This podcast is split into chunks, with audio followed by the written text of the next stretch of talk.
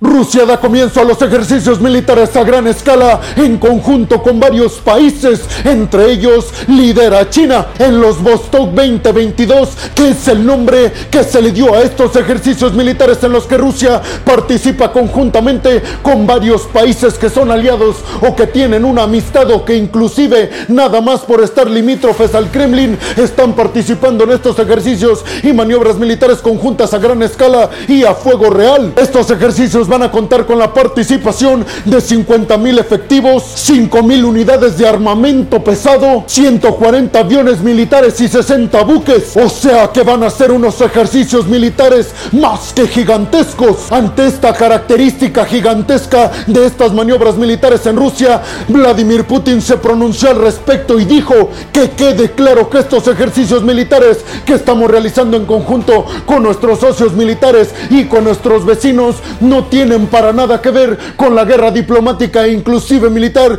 que estamos librando hoy en día con Occidente. Específicamente dijo Vladimir Putin con el bloque de la OTAN que se está encargando de sancionarnos por todos lados. Y dijo Putin, lo quiero dejar en claro porque no quiero que la OTAN utilice estos ejercicios militares como pretexto para sancionarnos todavía más y buscar muchas más vías para presionarnos diplomática y económicamente. Sin embargo, al final de este este mensaje en el que Vladimir Putin supuestamente aclaró que estos ejercicios militares no tienen nada que ver con el conflicto que se está dando entre Estados Unidos y Rusia, específicamente por la invasión de Rusia a Ucrania. Enseguida Vladimir Putin dijo, aunque estos ejercicios militares no están para nada enfocados en una guerra contra los países miembros de la OTAN, sí queremos dejar en claro con estos ejercicios que en un enfrentamiento directo entre nosotros y Estados Unidos o la OTAN Rusia no estaría sola y tendría el apoyo de un montón de países que hoy en día nos están manifestando su apoyo. Sin lugar a dudas, lo que más llama la atención es la participación de China.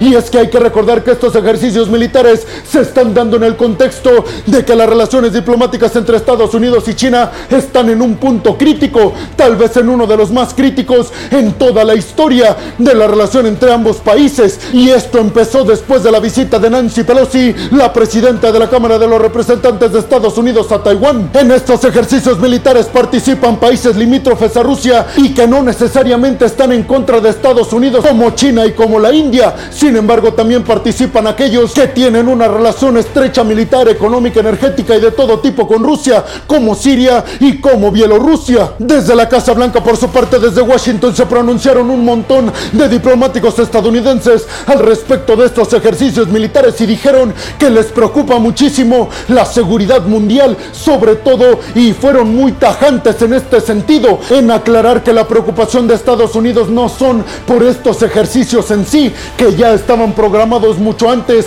de que se diera el conflicto en Ucrania, pero sí dijeron desde Estados Unidos que lo que realmente preocupa para la seguridad mundial y el orden mundial que encabeza Washington es la cercanía militar que se está dando entre Rusia y China, específicamente poniendo a un enemigo en común, a Estados Unidos. Sin embargo, también hay que recordar, y esta noticia yo se las di desde muchos días antes, y es que cuando se anunció que China iba a participar en estos ejercicios militares a gran escala en conjunto con varios países aliados a Rusia, Wang Yi, el ministro de Asuntos Exteriores de Pekín, aseguró que la participación de China en estos ejercicios militares para nada tiene que ver con que China esté tomando partido en contra de Occidente, de Estados Unidos o de Ucrania, y dijeron desde China, simple y sencillamente estamos participando en estos ejercicios militares, primero porque ya estaban agendados y era un compromiso que teníamos, y segundo porque tenemos un convenio militar con Rusia, pero dijeron, y esto lo quisieron dejar muy en claro,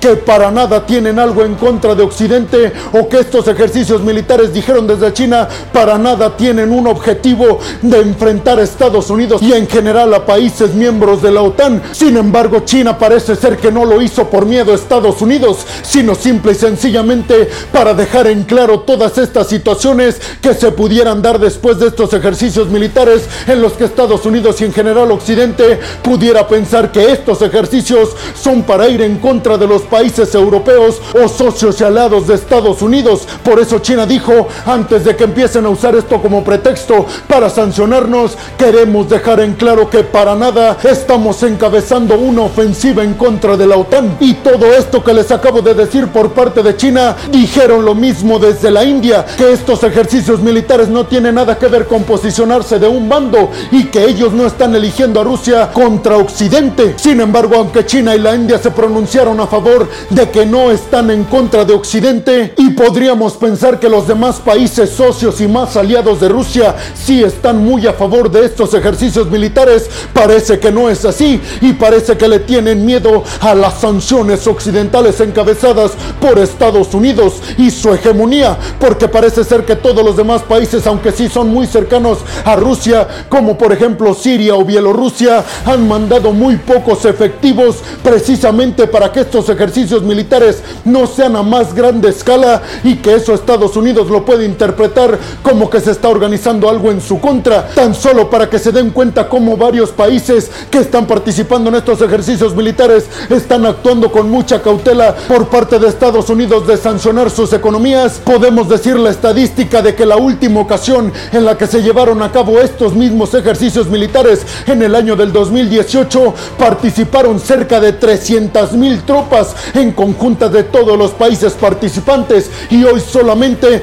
participan 50 mil precisamente para que Estados Unidos no ponga su mirada y sobre todo sus sanciones en contra de los países aliados a Rusia. Pero tú qué piensas? ¿Le crees a Vladimir Putin, a Xi Jinping y a los líderes que están participando en estos ejercicios militares de que estos no tienen nada que ver con posicionarse en contra de Estados Unidos y de la OTAN? ¿O crees la versión de Estados Unidos que dice, aunque ellos nos están asegurando que no tiene nada que ver en contra de nosotros este tipo de ejercicios militares, sí debemos tener mucha cautela? ¿Estás a favor de esta ideología de Estados Unidos y además estás a favor de pensar que la cercanía militar que se está dando entre Rusia y China tiene graves consecuencias y corre gran riesgo todo lo que hemos construido como sociedad, como lo dice Estados Unidos? Déjame tu opinión en la zona de los comentarios. Bienvenidos a un nuevo video de geopolítica en el cual, como ustedes ya saben, les voy a platicar lo más importante que ha acontecido a niveles diplomáticos y geopolíticos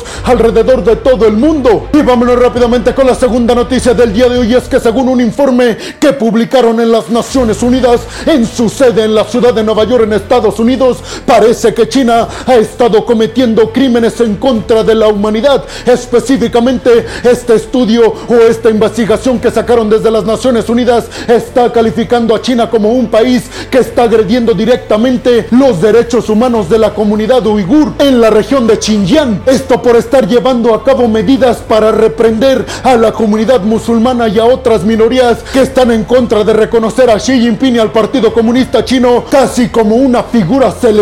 Y además de dar el anuncio de que se llevaron a cabo estas investigaciones, también la ONU aseguró que ya se están pensando en repercusiones que va a tener todo esto contra China y que se están además analizando cuáles van a ser las medidas que se van a tomar en contra de Pekín debido a los atropellos que está causando China en contra de las minorías musulmanas en Pekín. La ONU por su parte confirmó que ya tuvieron una charla directa con China antes de hacer pública esta investigación y que desde Pekín le rogaron a las Naciones Unidas no publicar el anuncio precisamente por las consecuencias que esto traería por parte de las economías occidentales, digas Estados Unidos, Reino Unido, Europa y todas estas economías que son líderes y además socios comerciales inquebrantables de China hoy en día. Parece ser que Pekín tiene miedo de que se empiecen a romper todas estas relaciones económicas con Occidente a causa de este tipo de acusaciones por parte de las Naciones Unidas de que China está atropellando derechos humanos íntegros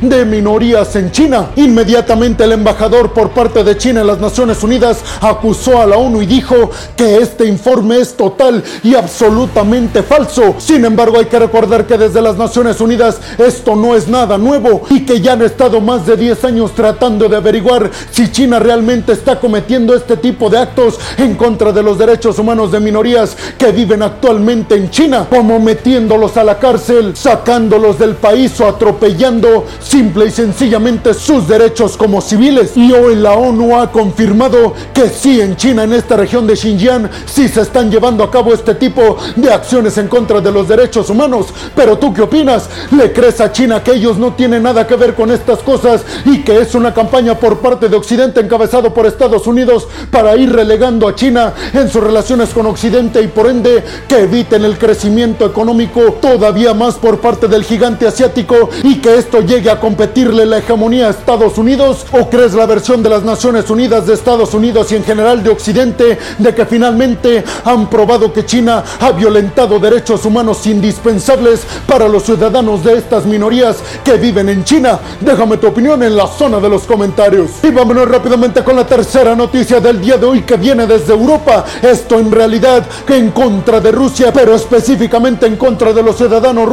Y es que después de una reunión que se llevó a cabo en República Checa por parte de todos y cada uno de los líderes europeos, se llegó a la conclusión de que se van a restringir casi por completo visados europeos a ciudadanos rusos y que además a los ciudadanos rusos que ya cuentan con este pasaporte para que puedan entrar a Europa, casi lo dijeron directamente que no los van a dejar entrar. Y esto así lo anunció Ursula von der Leyen junto con Josep Borrell que son los más altos representantes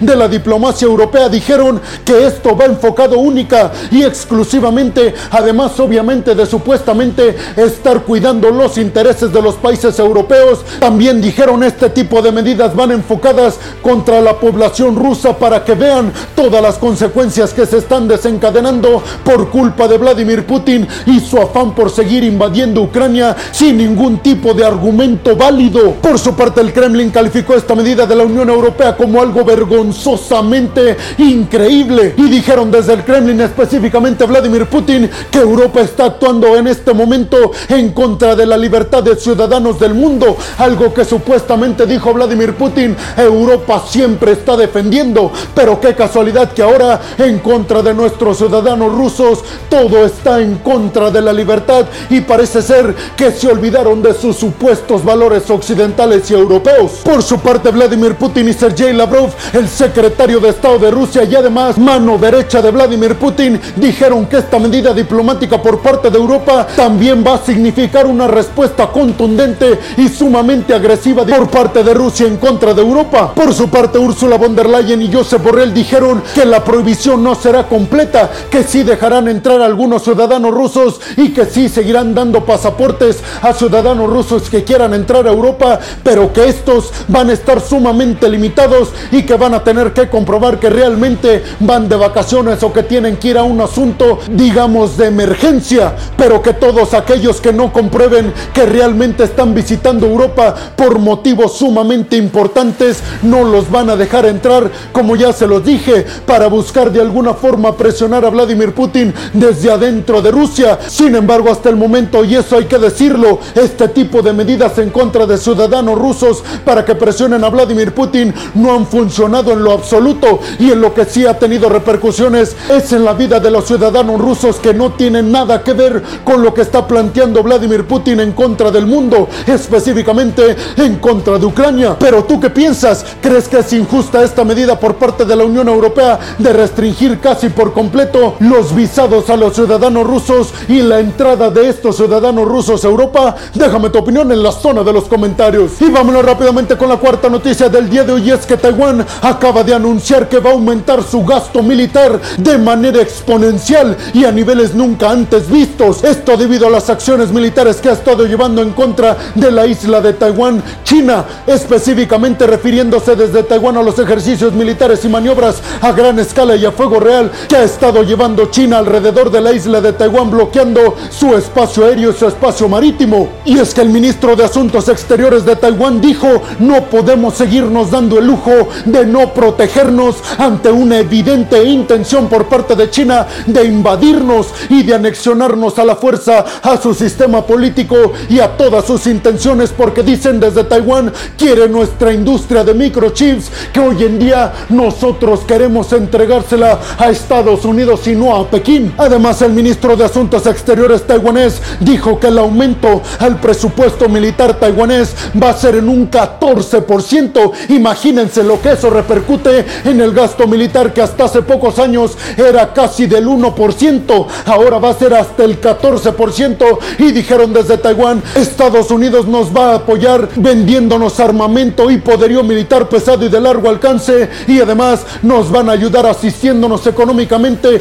para fortalecer nuestras fuerzas armadas y poderle competir a China en el dado caso de que decidan o piensen en invadirnos. Pero tú qué piensas? ¿Crees que así podría ¿Podría competirle realmente Taiwán a China? Déjame tu opinión en la zona de los comentarios. Y vámonos rápidamente con la quinta noticia del día de hoy es que Arabia Saudita, un socio histórico y tradicional de Washington en esta región del Golfo y de Medio Oriente, parece que no está nada contento con Estados Unidos debido a las posibles concesiones que le va a dar a Irán para llegar a un acuerdo nuclear entre Irán y Estados Unidos. Y es que dijeron desde Arabia Saudita, si Estados Unidos llega a levantar todas las sanciones que quiere Irán, que se le levanten económicamente hablando, eso sin lugar a dudas, dijeron desde Arabia Saudita, va a tentar o va a amenazar la hegemonía que tenemos en esta zona. Sin embargo, dijeron desde Washington, eso no va a ocurrir porque todo lo que estamos haciendo, si estamos pensando en nuestros socios en esta región, haciendo referencia claramente a Arabia Saudita a Israel, que dijeron desde Washington, vamos a seguir promoviendo que estos dos países socios de nosotros sigan liderando el Medio Oriente y toda esta región del Golfo, pero dijeron desde Washington, no podemos seguir no teniendo un acuerdo nuclear con Irán y sin lugar a dudas tenemos que hacer cosas de las cuales tal vez no estemos tan seguros. Pero tú qué piensas? ¿Crees realmente que Irán pueda competirle la hegemonía en toda esta zona a Israel y Arabia Saudita en el dado caso de que Estados Unidos decida levantarle casi todas las sanciones económicas? Déjame tu opinión en la zona de los comentarios. Y vámonos rápidamente con la sexta y última noticia del día de hoy es que Angola no descarta el impacto del cambio del gas ruso por el africano en la economía europea, porque dijeron, aunque hoy en día claro que nos están buscando nuestros socios europeos para sustituir el gas ruso con nuestro gas, es en realidad imposible hacerlo al corto y mediano plazo, sí a largo plazo, pero dijeron, sin lugar a dudas, hoy más que nunca, eso va a repercutir en la economía europea, porque dijeron, mientras se está dando todo este proceso burocrático en la firma de acuerdos energéticos con Europa y de aquí a que nosotros tenemos todo el dinero para aumentar nuestra capacidad de producir gas natural y después eso enviarlo a los países europeos, van a pasar varios años. Sin embargo, dijeron desde Europa que van a estar financiando un montón de programas para la construcción y la remodelación de toda esta infraestructura de países africanos para que en el futuro puedan sustituir al gas ruso con gas de países africanos. ¿Crees que lo consigue Europa y por fin logre sacarse toda la hegemonía del gas ruso en Europa, aunque sea en los próximos años? Déjame tu opinión en la zona de los comentarios. Y bueno, hemos llegado al final del video del día de hoy, peregrinos. Les quiero agradecer muchísimo el que hayan llegado hasta este punto del video. Además, les quiero recordar que me ayudarían muchísimo si comparten este video en todas y cada una de sus redes sociales, si me regalan su opinión en la zona de los comentarios y si además me regalan un like. También les recuerdo que si están escuchando esto desde Spotify, no se olviden de seguir al podcast. Si están viendo esto en Facebook o en Instagram,